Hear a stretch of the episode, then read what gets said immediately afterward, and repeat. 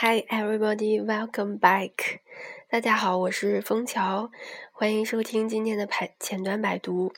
是的，我又回来了，我消失了一段时间，然后又回来了。我没有忘记录这个节目，一直惦记着。这段时间生活也经历了一些事情，发生了一些改变。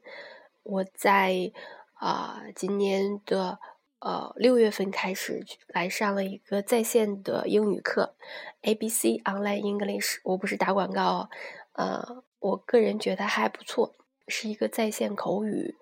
呃，和美国或者加拿大的外教老师进行线上交流的一个口语课。呃，说实话，这个是我大概在两年前报的一个班儿，当时工作比较轻松，想做一些改变的时候。报了这个英语口语的学习，我觉得在我们大多数人的心里面，这个英语口语一定是一个想要达到，但是又觉得自己有些遗憾的地方，所以一直是我努力想要弥补这个遗憾。呃，当时趁着工作不是那么忙，就报了这个班儿。后来，呃，没有想到这个，呃，上了一个很简。简单的入门级课程之后，真正到了线上口语的时候，呃，我我我中断了，因为当时工作的发生了一些变化，需要有一段集中的时间去应付工作上的事情。中断了之后，终于鼓足勇气，在今年六月份开始了这个线上的课。这个线上的课大概呃一共要有五十次课，平均每周是两到三节课，呃，持续下来应该是在。啊，六到七个月，嗯，我终于鼓足勇气，在今年六月份开始，呃，是开始上这个课。那么到现在，啊，十一月，嗯，中下旬了，终于还有，呃，还有两次课就要结束了。嗯，这个完全不是我到报名的时候那种、那种、那种兴奋和想要。弥补这个已缺憾的呃心情了啊！我已经我非常痛苦了，嗯，我希望每天下班之后想想看看看看节目，悠闲的坐在沙发上吃吃吃吃水果，呃，玩一玩。但是呢，我每我每周还要有两节课，然后去去上英语课，大概是在八点到九点这一段时间。它不仅是你。呃，上课的这一个呃，这四十五分钟，其中还包括你，嗯，每节课之前的预习，你恐怕要预习一个小时，课后的复习，嗯，每节课可能会有一个 topic，在准备这个 topic 的过程中，你去搜寻找资料，那基本上你，呃，一周为这两节课，可能又额外增加了每天，就是每天一个小时的。啊，英语学习时间，所以啊，这这段时间真的挺痛苦的，嗯 嗯，可能是因为我变懒了，不思进取了吧，嗯，所幸好的是我终于坚持下来了啊，而且马上就要结束了，我现在没那么痛苦了，因为嗯嗯嗯要结束了，我就珍惜着最后还有呃一两节课的时间。嗯，这个是我今年做出的一个改变。嗯，他在我嗯呃，其实我还我很庆幸有这个改变。嗯，当然我没有这个语言学习环境和以后暂时没有要呃出国留学工作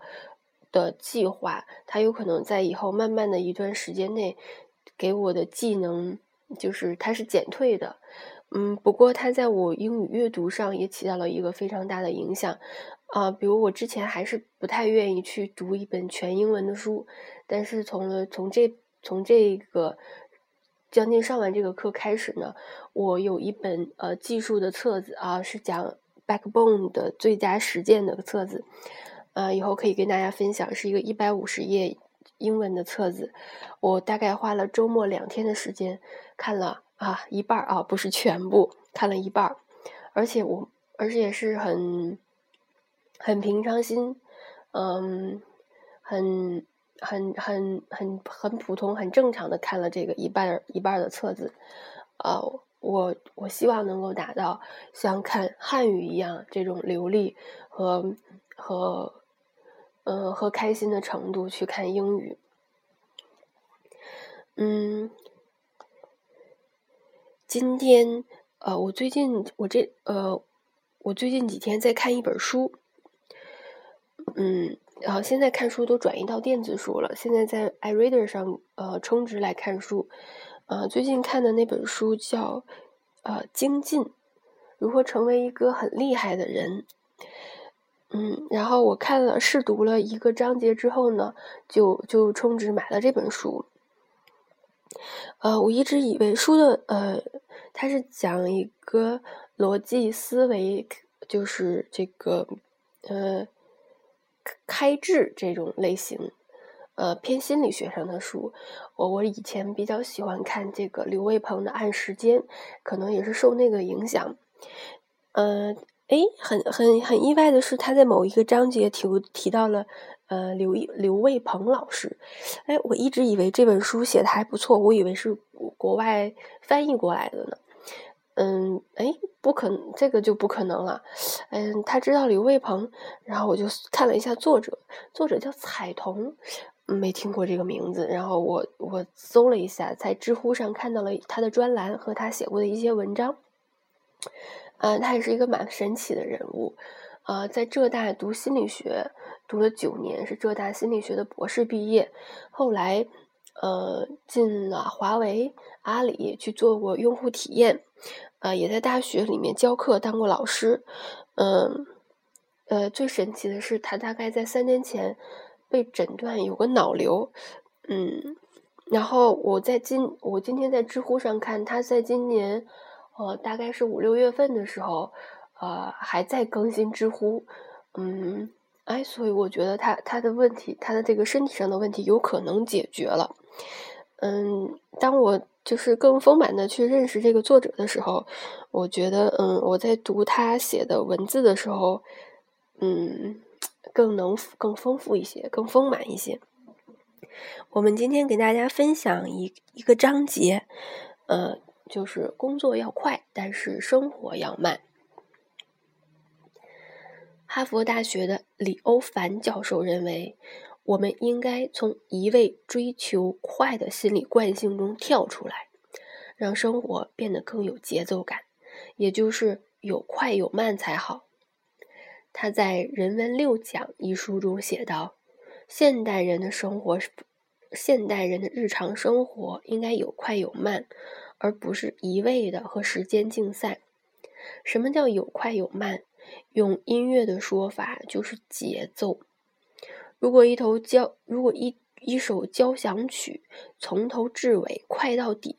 听后一定喘不过气来，急躁万分。所以，一般交响曲都有慢板乐章，而且每个乐章的速度也是有快有慢的。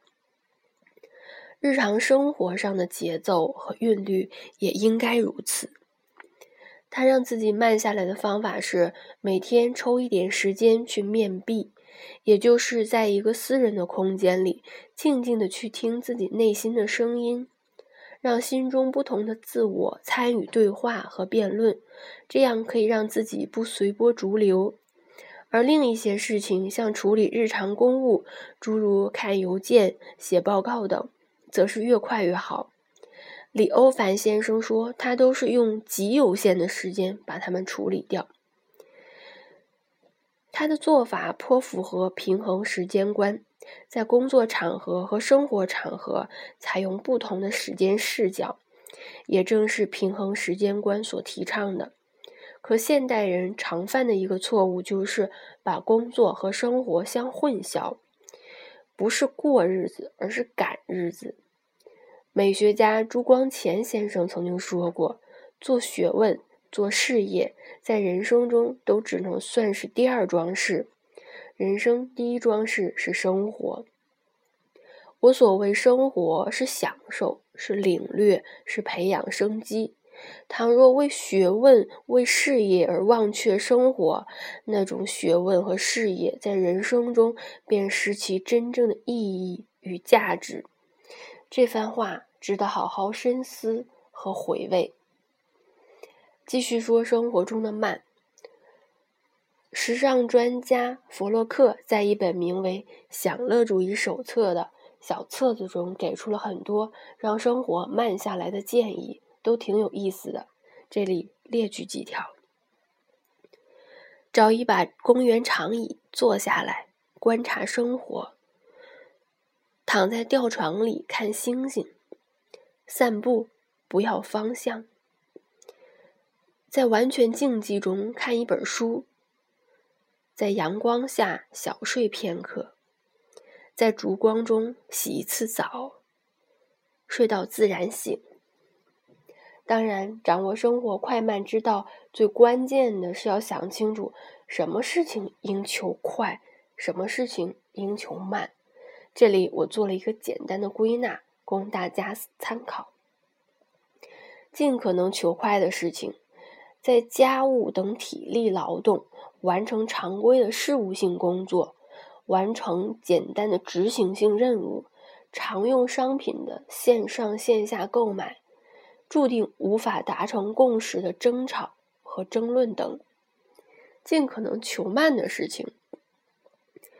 与家人共度闲暇时光，欣赏艺术作品，自我反思，思考重大决策。创造性活动中的酝酿过程，为一个挑战性任务做好准备等。我们分享的这个章节是，呃，工作要快，生活要慢，就是告诉大家要区分和工作、工作和生活的这个对待时间的一个视角。嗯，我们，呃，我我自己常常可能是为了。呃，可能会把工作带回家，或者是就是呃，或者就是嗯，脑子里面的工作带回家，并不是意味着我会回家工作，就是回到家之后，可能还会在想工作上的事情，而且呃，在家的时候有时候会比较嗯急躁，呃，没有慢下来去享受，其实也觉得自己在这方面做的挺是是不好的。嗯，比如我特别喜欢上下班是，呃，骑车骑车回来，大概需要的时间跟我，嗯，呃，跟我，